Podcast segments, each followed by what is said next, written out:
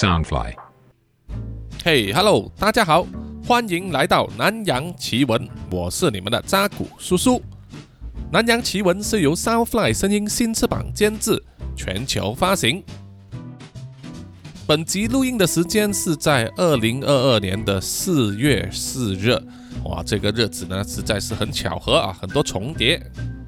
在传统上呢，华人是不喜欢“四”这个字啊，因为谐音跟“死”字啊很接近。那么在马来西亚呢，尤其明显啊，是显现在这个车牌号码上。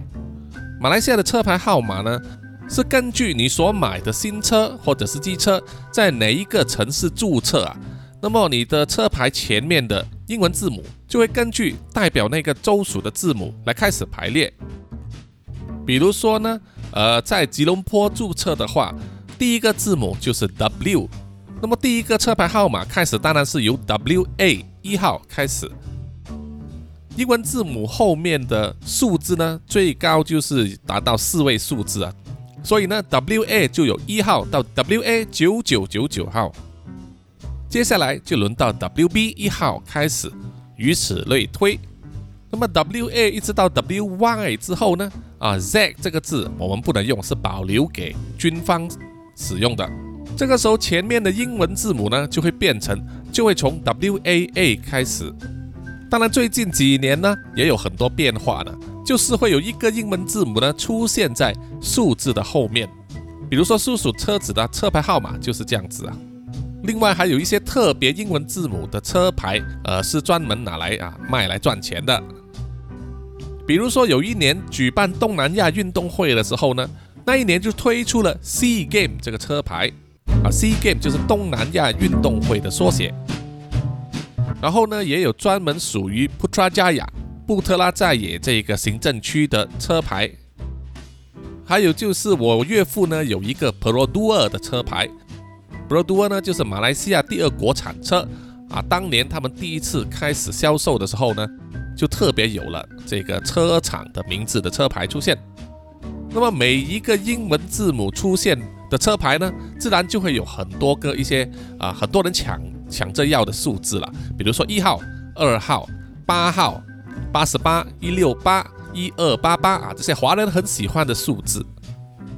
那么马来人呢就很喜欢抢四号这个字啊，很多人会讲四号四十四，四百四十四，或者是四个四都有。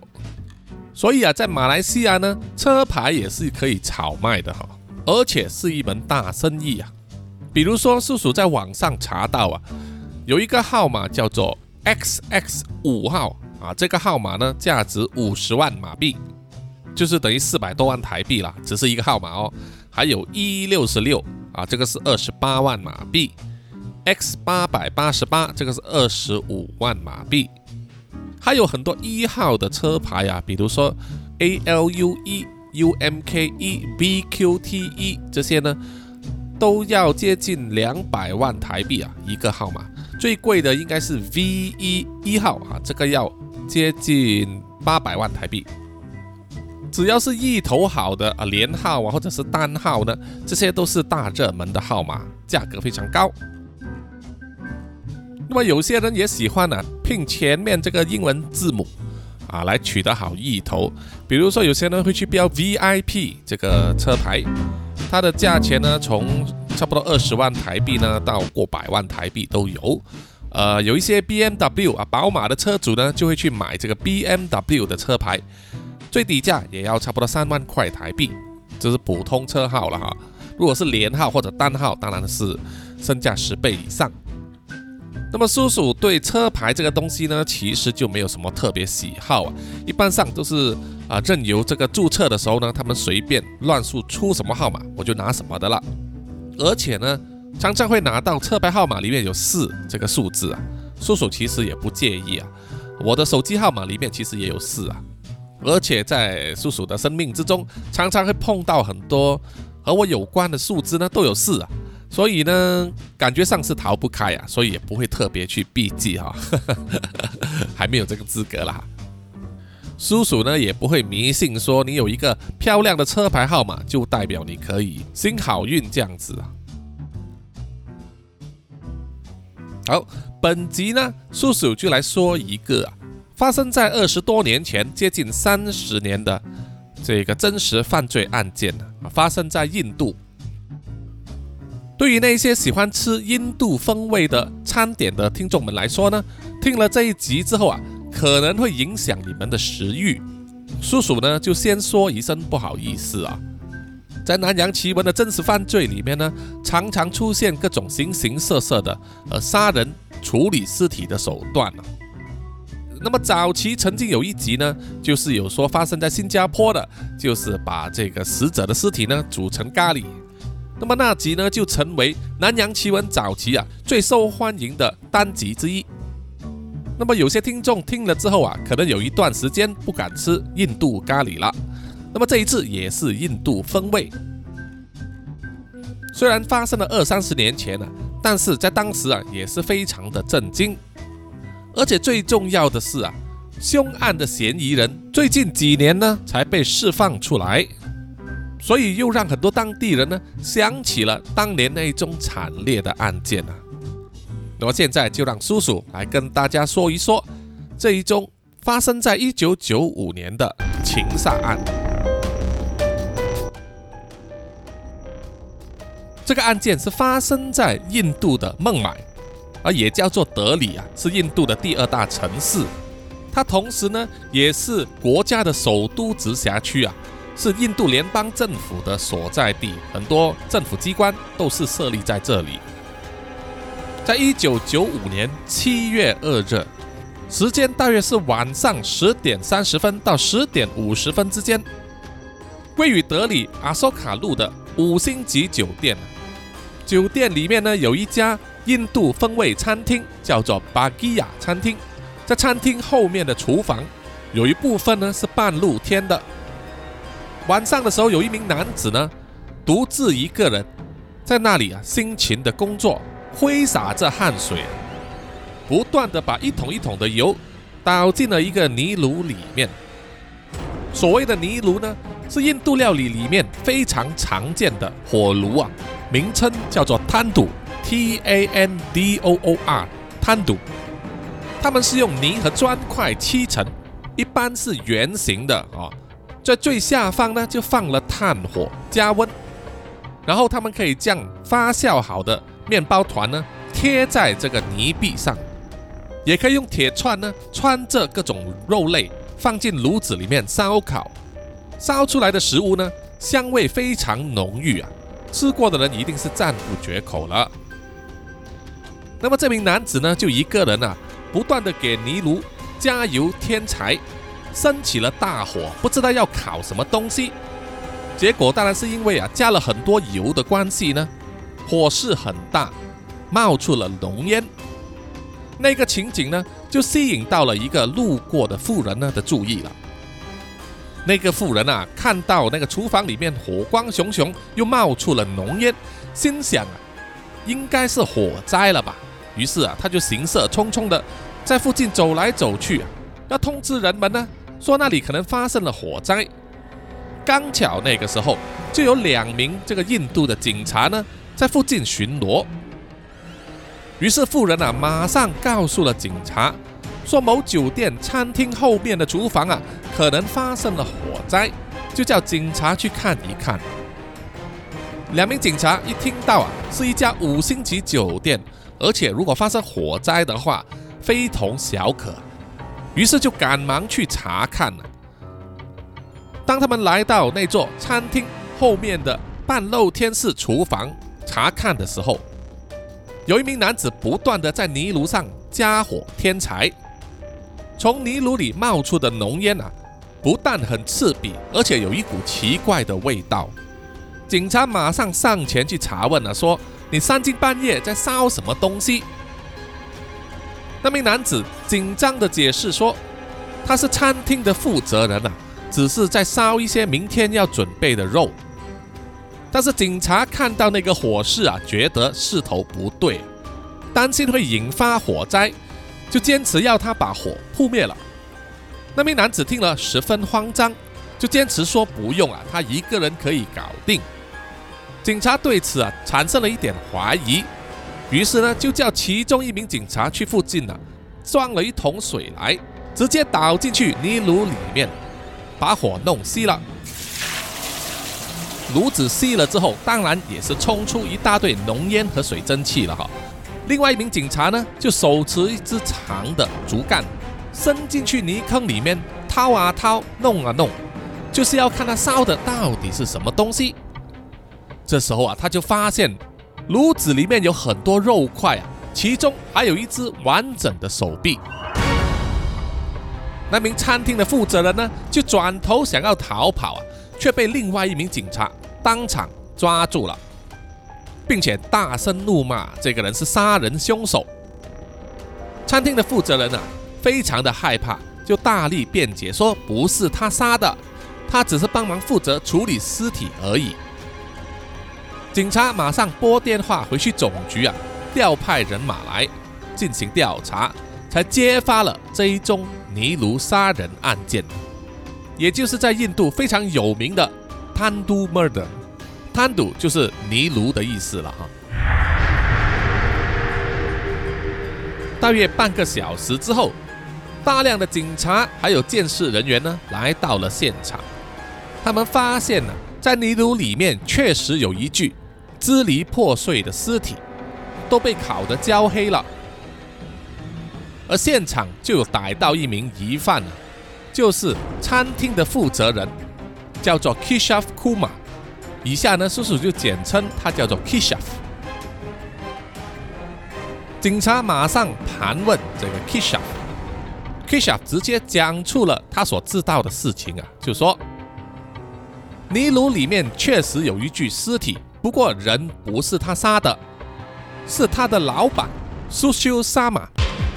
以下呢，叔叔就简称他叫做苏修。警察听到这个名字之后啊，大为震惊，因为苏修并不是普通人，他是印度国会里面的立法议会成员，以及青年会的领袖，差不多就是台湾立委的身份了哈，是一位三十多岁、年轻有才干、前途一片光明的政治家。Kisha 说。是他的老板沙秀呢，在大约一两个小时之前，开车载来了这具尸体，说他错手杀死了人，希望他这位忠心的下属 Kisha 能够帮忙他处理尸体。警方扣留了 Kisha 之后，马上去了苏秀的家里，要找他问话。结果来到他家里之后，就发现了家里空无一人，家里明显有打扫过的痕迹。还发现沾有血迹的衣服，怀疑家里就是凶案的第一个现场。同时，警方也发现了和苏秀同居的女性情人奈娜失踪了。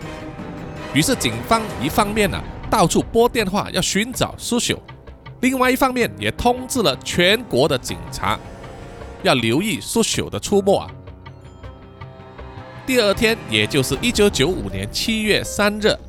在五星级酒店的餐厅里面发生了凶案，这个新闻马上就登上了印度各大新闻报章的标题，再加上呢，谣传凶嫌就是一名政治人物，所以马上掀起巨大的波澜。在接下来的几天里面呢，越来越多消息传出来。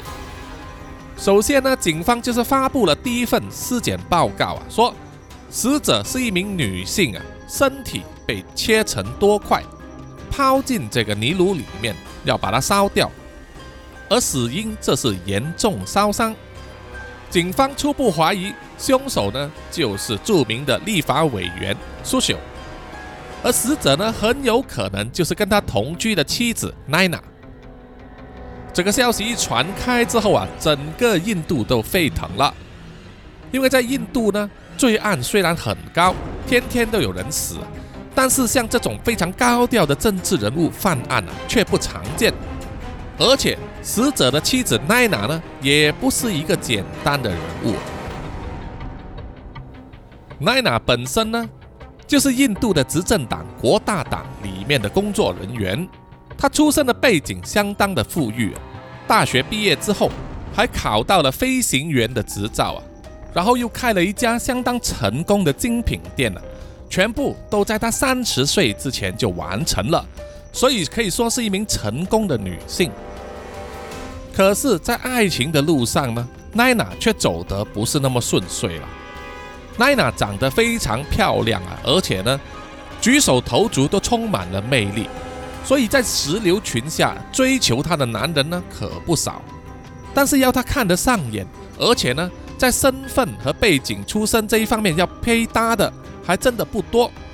更何况要找到一个真正能够托付她感情的人。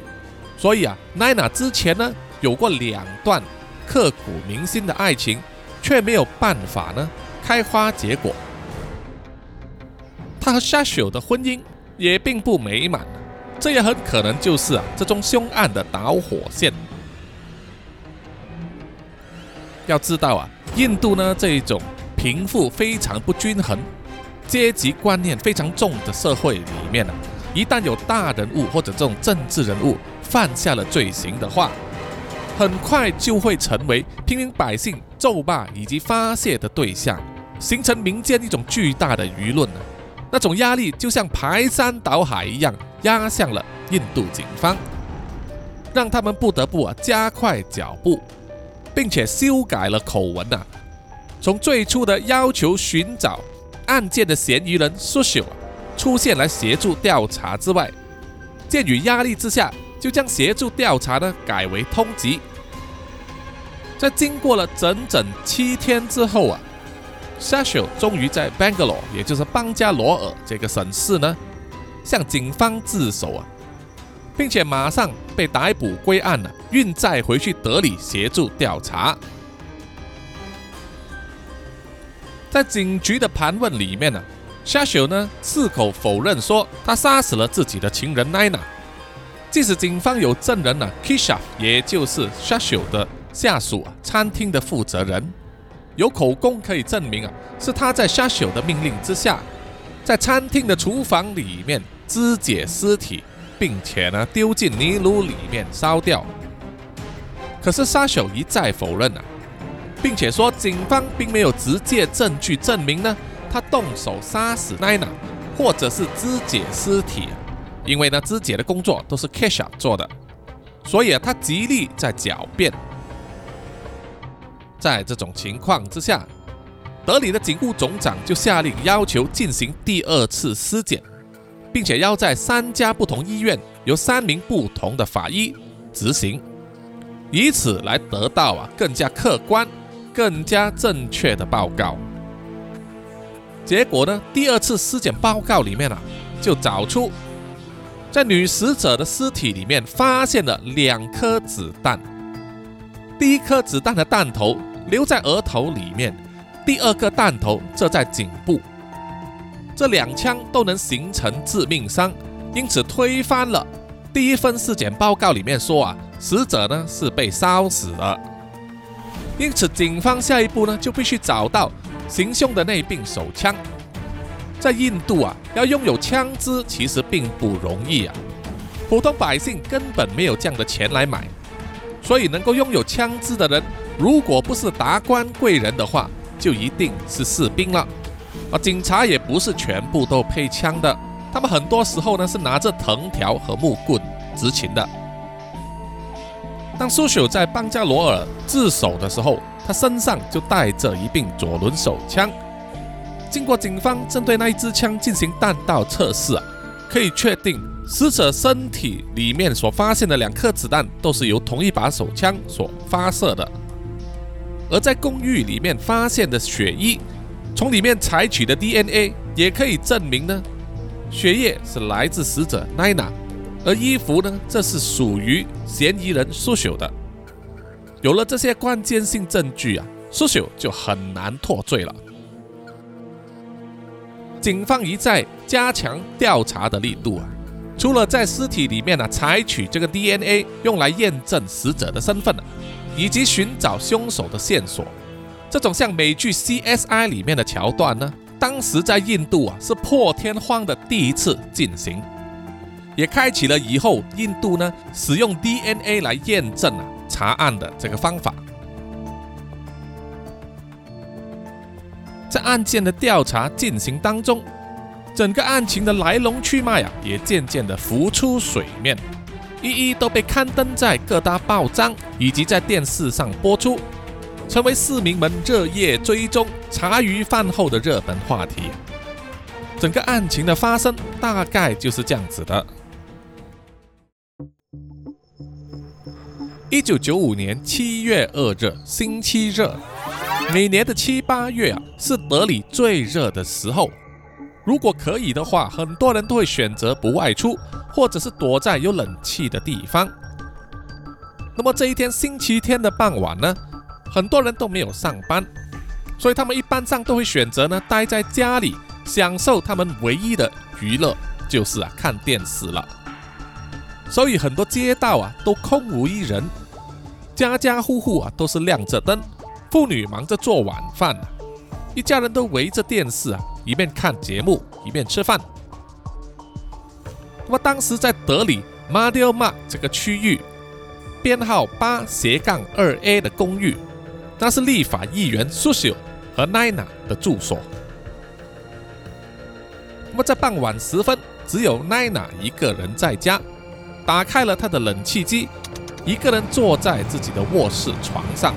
享受着舒适的环境，在那座公寓里面呢，也只有他们这个单位啊有能力购买冷气机这种奢侈品了。奈娜一边享受啊，一边好整余暇的给自己弄了一杯 Bloody Mary 血腥玛丽鸡尾酒，使用他最爱的伏特加，再加上这个番茄汤啊，因为当时他并没有番茄汁，把它混在一起之后啊。就坐在床头上，慢慢的享受。奈娜在做什么呢？她正在细心的考虑啊，做这一个周详的计划。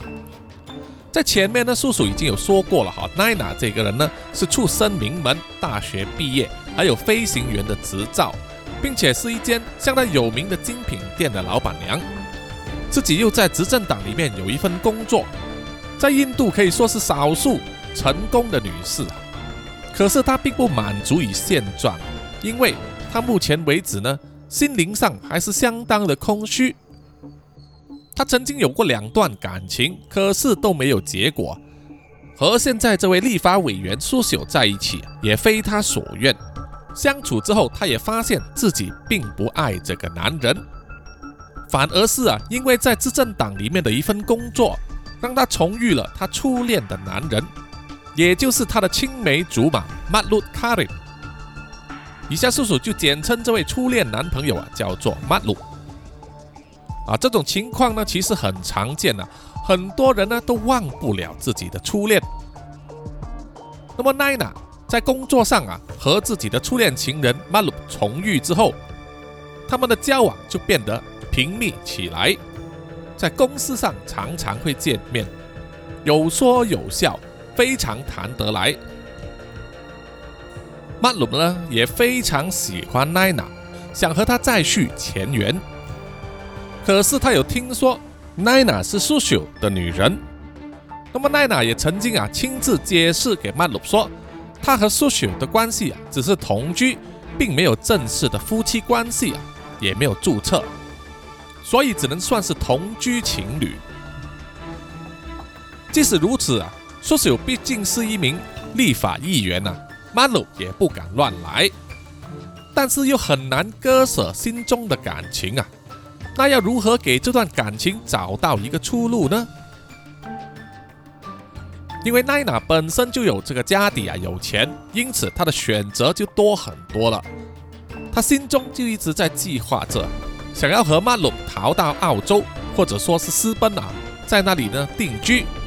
开展新事业，甚至一个新的家庭，这个计划非常的大胆啊，但是并不代表做不到。因此呢，奈娜一直都在小心的行事，不想让她的丈夫苏秀发现。案发当天的傍晚呢，大约是七点钟左右，奈娜呢就拨了一个电话，去了附近的电影图书馆。他们当时是有这种设施，就像是录影带出租中心吧，哈。他拨电话给那里的负责人 Jadish，让他给自己宅配送来两卷录影带。这两卷录影带到底是什么片子呢？我们并不知道啊，很可能就是奈娜呢想用来排遣当晚的寂寞的工具，可能是好莱坞的浪漫爱情剧，或者是挑动情欲的法国电影也说不定啊！啊，这个呢只是猜想了哈。拨完电话之后，奈娜呢又拨了第二通电话给她的情人知己啊，也就是初恋男朋友马龙。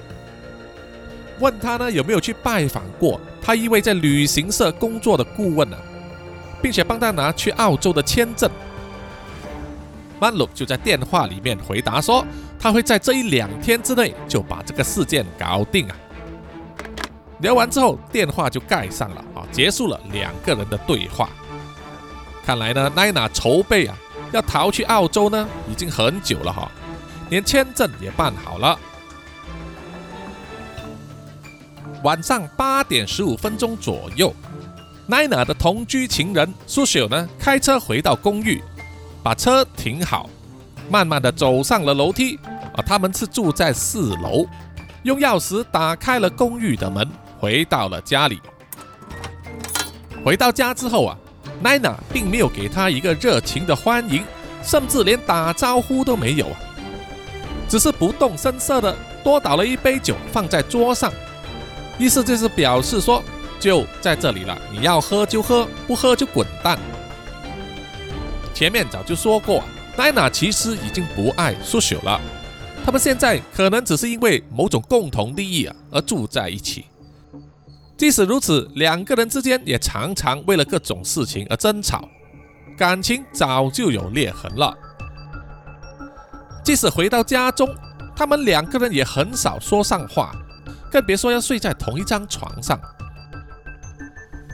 可是这一天呢，气氛更加不同了，因为苏朽回来的时候啊，他的表情非常的紧张。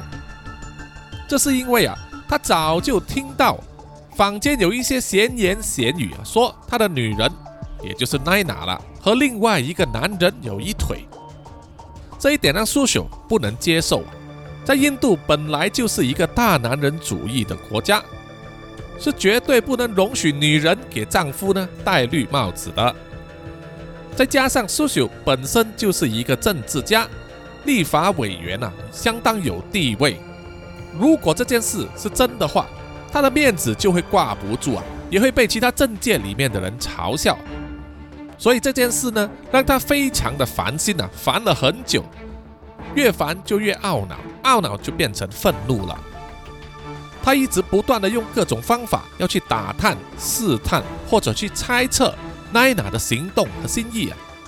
可是奈娜也是一个成功的女人，有知识、有学识啊，也做好准备要掩饰她和曼鲁的一段感情，因此可以做到滴水不漏啊，让苏朽呢也难以捉摸。即使找不到证据啊，苏朽的内心还是非常的不安，心中的不满也在累积啊。这是因为呢，在政治这个行当里面呢，非常的黑暗，你会有很多朋友，也会有很多敌人，而很多时候啊，当苏朽需要奈娜的帮助和支持的时候，奈娜却拒绝了他，让这一对呢，可能很早之前就以利益为前提而结合的情侣呢，关系啊降到了冰点。最近在几次提案上。奈娜甚至提出反对意见了，让苏朽感觉到他的傲慢以及叛逆之心已经成型了。再加上听到奈娜在外面和另外一个男人有一腿的消息，所有的东西都塞进一个压力锅里面了，已经超过了容忍的界限，随时都会爆发。这一天，苏朽回来家里之后啊，即使他喝了奈娜倒给他的那一杯酒啊。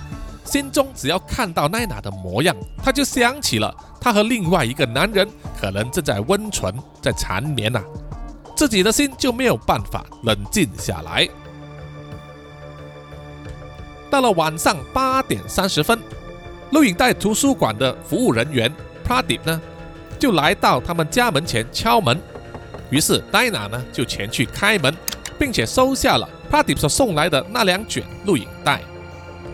帕蒂后来也回忆起当时的场景啊，他确实看见奈娜和苏朽在一起，同处一室。当奈娜去拿 Pradip 手上的那两卷录影带的时候，苏秀突然心血来潮，走过去家里的电话旁边，拿起了话筒，然后按下了重拨的按键，电话就会自动拨通上一通电话的号码。很快的，电话接通了。接电话的是一个男人的声音，他只是说了两个字啊，“hello”。苏秀一听，整个人就震惊了。他认得出那个男人的声音，正是他一直怀疑的和自己的情人奈娜过从甚密的，传言是他初恋情人的马龙。苏许听见了马龙的声音之后，并没有答话。就默默地盖上了话筒。他感觉到心里面的那个压力锅超过压力承载的上限，他脑袋里面的那根理智线啊快要断了。一颗被妒忌之火熊熊燃烧的心突然间熄灭了，变冷了，也变得硬了。当奈娜收下了录影带，关上了门之后啊，苏秀就走上前去，大声的质问奈娜。问他刚才在干什么，和谁通电话？戴娜直言不讳啊，和他通电话的就是他的初恋情人马龙。他说：“大家都是成年人，拨个电话讲几句话有问题吗？有犯法吗？”当然，这种说辞啊，对苏秀来说一点用也没有啊。苏秀继续质问奈娜，说他为什么不会回避一下，不会避嫌呢？明知道现在他们两个人是同居关系。为什么还要和旧情人见面呢？而奈娜只是斩钉截铁的回答说：“啊，这根本就不关你的事，你没有权利干涉我的私生活。”说完之后啊，就转身就走。从他的肢体语言上看来，很明显的，奈娜已经醉了。奈娜这样子的举动触怒了苏秀，他脑袋里面的理智线马上断开。于是，接下来他脑袋之中就闪现了很多不同的场面、不同的可能性和不同的解决方法。然后，心底黑暗的深处有一股声音跟他说了一句话：“是时候要动手了。”于是，苏朽呢就听从了心里的那一把声音，采取了行动。他也默默地转身回到自己的房间，打开了衣柜啊。从里面取出了一柄左轮手枪，那是一柄注册在他名下的手枪。他检查了一下弹仓，里面是空的，并没有子弹。于是啊，他就从旁边的子弹盒里面取出了四发子弹，上了膛，然后一声不响的走到了奈娜的面前。当时奈娜呢是在自己的卧室里面呢，坐在床上，在伸手可及的距离啊。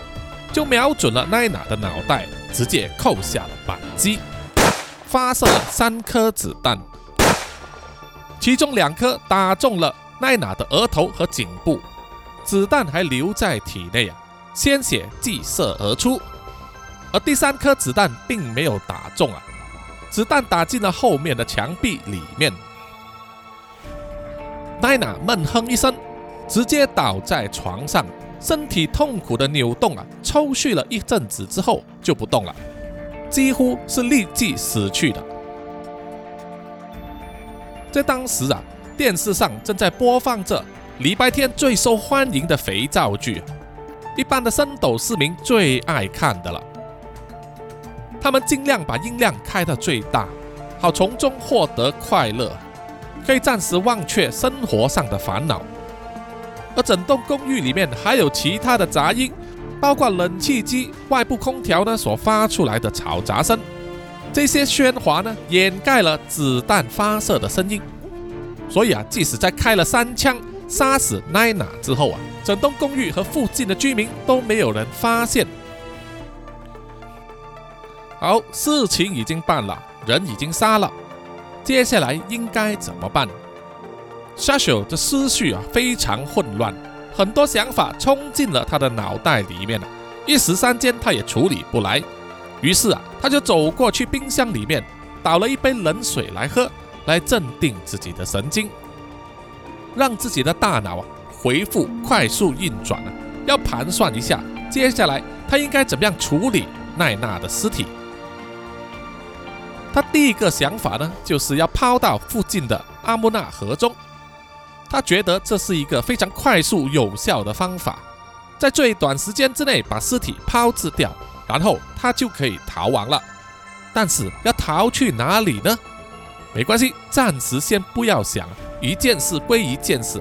而且要做的是，每次也只能做一件要一件一件轮流来，先优先处理尸体才是上策，处理完再想也不迟。于是夏手开始行动了，他把奈娜连着床单一起从床上拉下来，然后再拿起铺在餐桌上的塑料布，围着包着尸体的床单呢，再包一圈，然后飞快的从洗手间里面。拿出各种清洁用品，快速地打扫了一下卧房里面的血迹，并且脱下了他身上的那件染血的衣服，换了另外一件长袖的白衣。接着，他就小心翼翼地打开了房门，观察一下公寓外面的动静。他发现周围啊，走廊上都没有人啊，根本没有人被他的枪声惊动了。于是啊，沙修就匆匆地。跑下楼，走去停车场，把他所开的那一台八百 CC 马鲁迪小型四门轿车开过来，停在楼梯旁边。啊，这里要稍微科普一下呢，马鲁迪啊是印度和日本铃木 Suzuki 所合作的汽车品牌，非常有标志性啊。这一台八百 CC 的马鲁迪汽车呢，在印度一共生产了两百八十多万台。持续生产了长达三十一年，可以说是印度的全民轿车。体积小巧、省油又耐操。把车子停好之后，苏秀又匆匆地跑回上去公寓，然后拖着被包成一团的尸体呢，从公寓的大门出来，穿过走廊，一层一层楼的慢慢从楼梯上搬下来。因为马路底八百的这个车呢是小型车啊，它的行李箱非常的小，于是苏朽呢就把后座座位的椅背拉下来，增大了行李箱的空间，然后把尸体呢抬了进去，然后关上了车门。这个时候苏朽又发现了他已经换过的白色衣裳呢，在搬动尸体的时候又沾上了血液，于是他又匆匆的跑回上去四楼的公寓里面。换上了一件睡衣，又快速的回到车上，发动了引擎，开车离开。当时的时间已经是啊，一九九五年七月二日星期日晚上的九点三十分左右。原本以为是完全没有人察觉的事情啊，可能是天意或者是巧合吧。住在隔壁街区的一名中年人加迪呢，就刚好看见了。苏修把某个东西抬进了他的车尾箱里面，而在那一个社区里面负责巡逻的警长安巴达斯也目睹了苏修开车离开。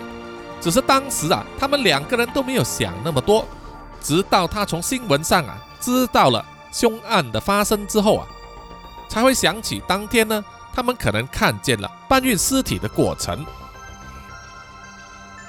苏朽在车上的时候啊，一直踩着油门呢，以最快的速度往他预设的目的地阿木纳河前进。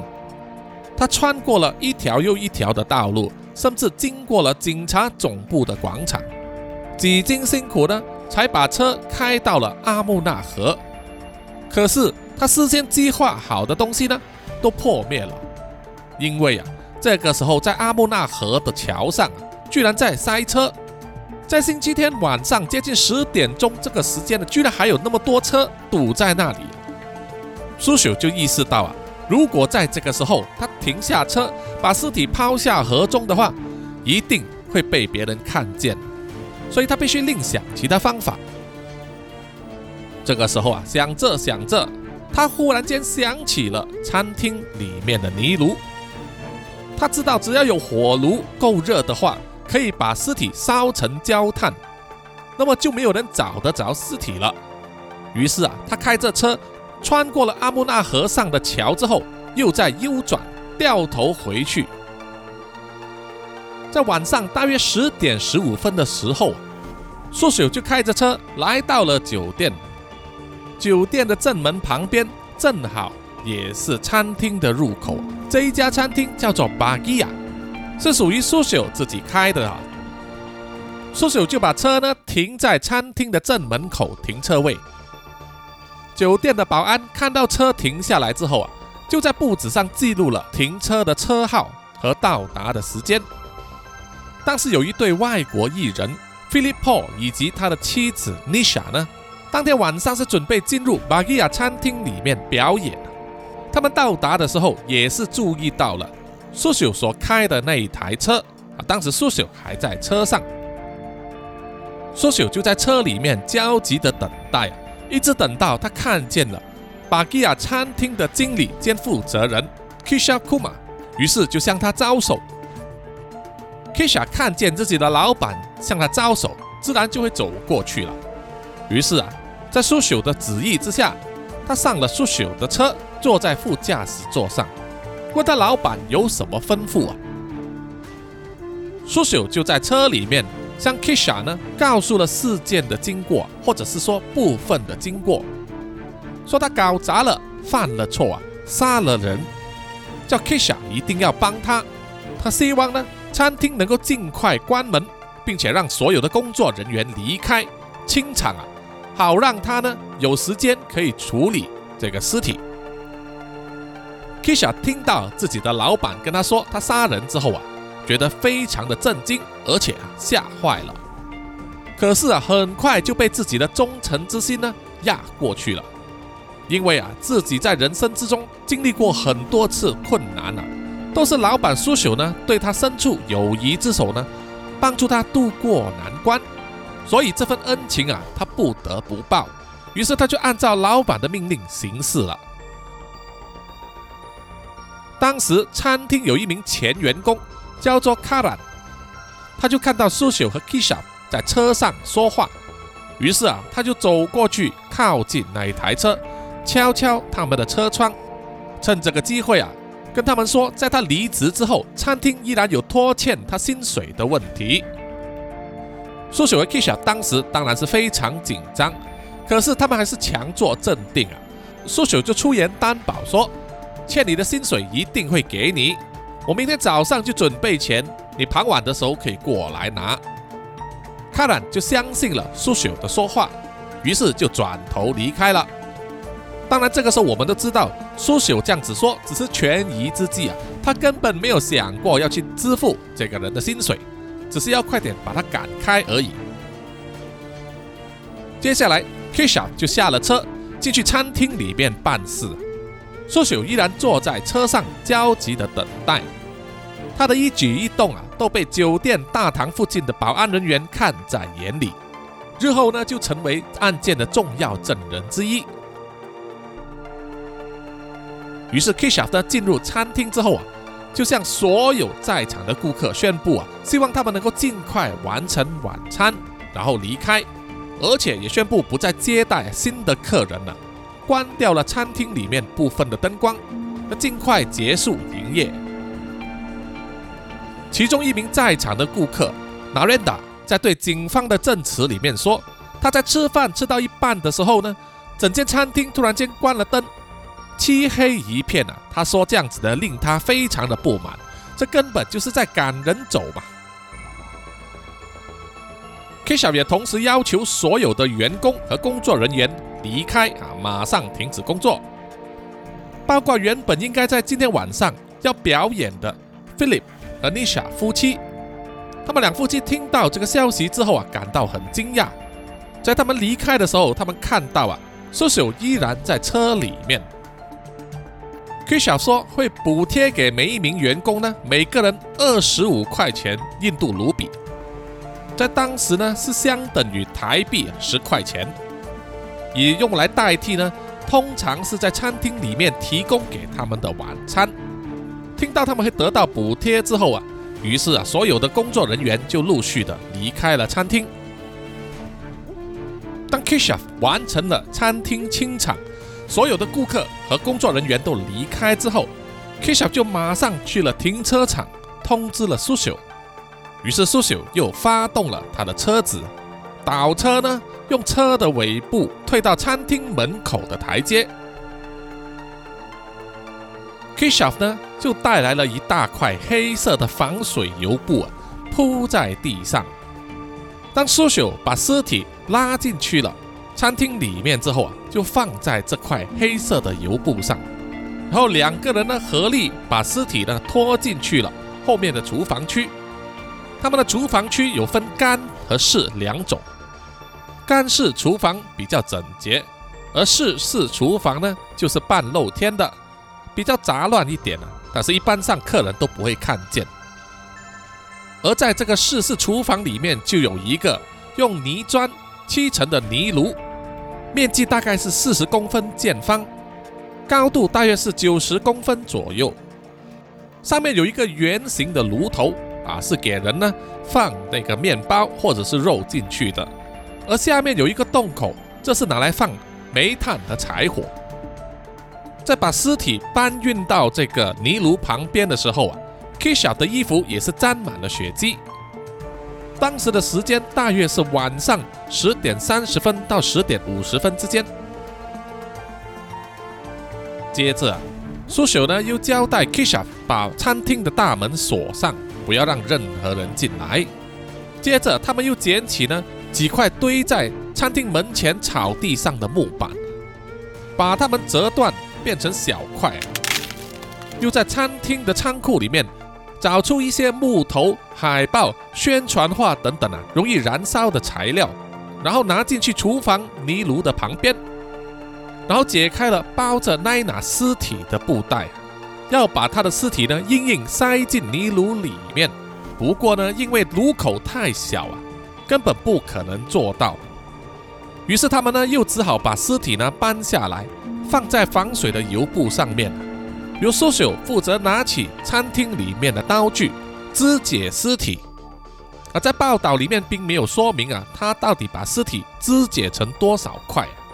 但是相信呢，要放进去那个炉口里面呢，至少得把双手和双脚砍断。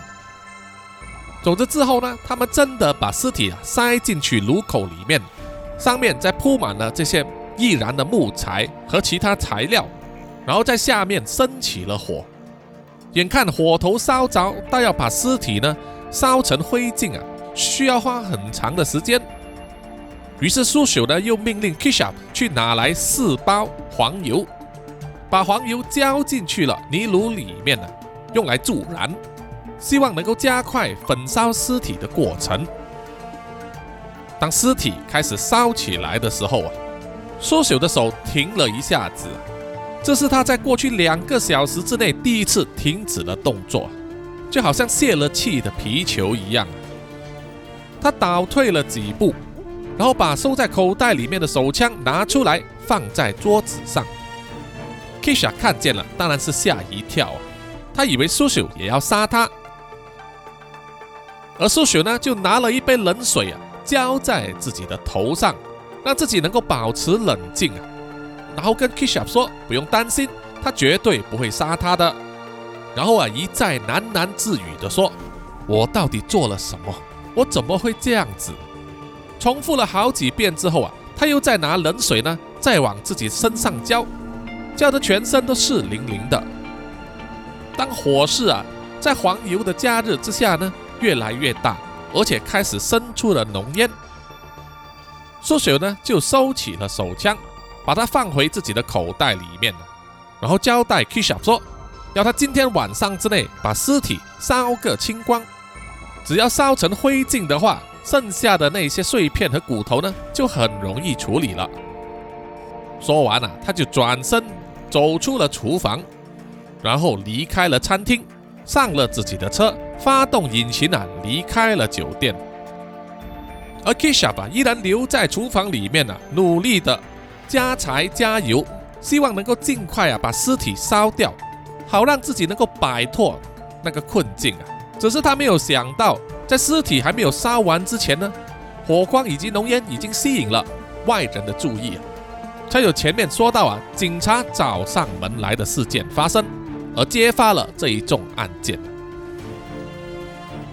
苏朽开车离开之后啊，并没有回去公寓，而是离开了德里，一直穿州过省啊，逃避警方的追捕，一直往南下，来到了两千公里以外的印度南部邦加罗尔。可能是厌倦了逃避，或者是说他身上的钱用光了，又或者是说受不了内心的折磨，在逃亡了足足七天之后啊。苏朽就在邦加罗尔呢向警方自首，结束了他的逃亡生涯。而自从苏朽落网之后，经过整整两个星期的调查以及收集证据之后，德里警方就在一九九五年七月二十七日立下了控状，并且在八月三十一日将那位看起来前途无量的立法议员。沙修呢提控上法庭，法庭就定在一九九六年五月九日开始审理这一宗案件啊。针对沙修的主要控状，第一就是谋杀，第二就是串谋杀人，第三就是要毁灭证据了。期间也经过很多的转折，包括呢更换了法官。把案件呢从地方法院转嫁到最高法院受审，一直啊拖到二零零三年十一月七日，法庭才有了判决。法庭认为呢，沙修杀人罪名成立，被判处死刑，而协助他毁灭证据的餐厅负责人 Kishaf 呢，就被判坐牢七年。杀手当然是不满这个决定了哈，他决定要上诉。可是到了二零零七年呢，最高法院驳回了他的上诉啊，依然维持原判。所有人都在等待啊，杀手被送上这个绞刑台的时候。到了二零一三年呢，事件却有了变化哦。之前呢，叔叔也有讲过在印度的犯案哦。就是在《南洋奇闻》第三十二集啊，《灭门风情》里面有说到，就是印度呢，因为罪犯实在太多，所以他的监狱爆满了，也因为死刑的执行上啊有很多争议，因此就暂缓了死刑的执行，所以很多死刑犯呢都在排队等着啊，不知道哪一天才会被送上绞刑台。有一些死刑犯呢，甚至等了十几年了，直到他病死了。死刑都没有办法执行啊！那么在这种情况之下呢，就给沙修有一个机会了。他继续不停的上诉，大力的辩称说，所有的证据啊都是间接证据啊，没有直接证据能够证明呢是沙修痛下杀手杀死自己的妻子奈娜的。在二零一三年十月八日的时候，最高法院的三名大法官就针对此案呢进行了辩论了。就后来的结果呢，就是把杀手的死刑改为终身监禁。这是因为他们认为杀手并没有犯案的前科，而且他所犯的罪案不会伤害到社会人士啊，对社会造成困扰，纯粹只是他和妻子之间的感情纠葛。这种话听起来呢，好旁人会觉得说，真的是一派胡言呐！杀了人，难道就不算是危害社会吗？要多杀另外一个人才算吗？啊，叔叔看到这个结果之后呢，也觉得傻眼呐。到了二零一八年十二月二十一日的时候啊，德里的最高法院呢就下了停令，立即释放了 Shasho，让他恢复自由身。从他被抓的那一天开始呢，Shasho 一共蹲了二十三年。这二十三年是不是能够抵消他所犯的罪行呢？啊，就由各位听众啊心里定夺了。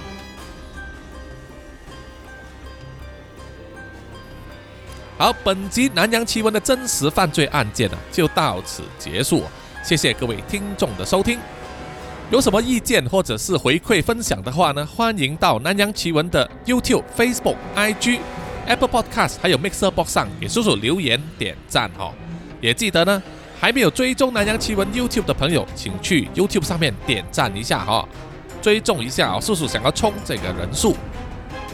另外在 Mixer Box 上呢。也有南洋奇闻的二十四小时电台开着，电台的名字呢叫做黑色故事一五更，请大家呢啊如果有空想听着南洋奇闻的故事睡觉或者是工作的话，可以点开这个电台。啊，不一定需要使用手机哦，用电脑的浏览器也可以打开这个页面啊。打开这个电台也可以帮叔叔冲人数啊，吸引到更多的新听众来进入南洋奇闻这个坑。啊，请各位听众呢，如果可以的话，多多帮忙哈，谢谢大家。那么最后呢，要感谢所有的南洋奇闻的赞助者啊。首先就是南洋探险家 G B Chin、Johnson Wang、Aaron Yu，呃，新加入的陈忠杰以及谢明畅啊，谢谢你们。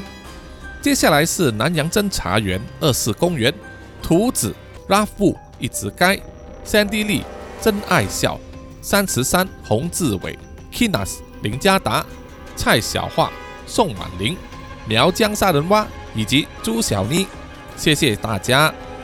我们下一集再见了哈，拜拜。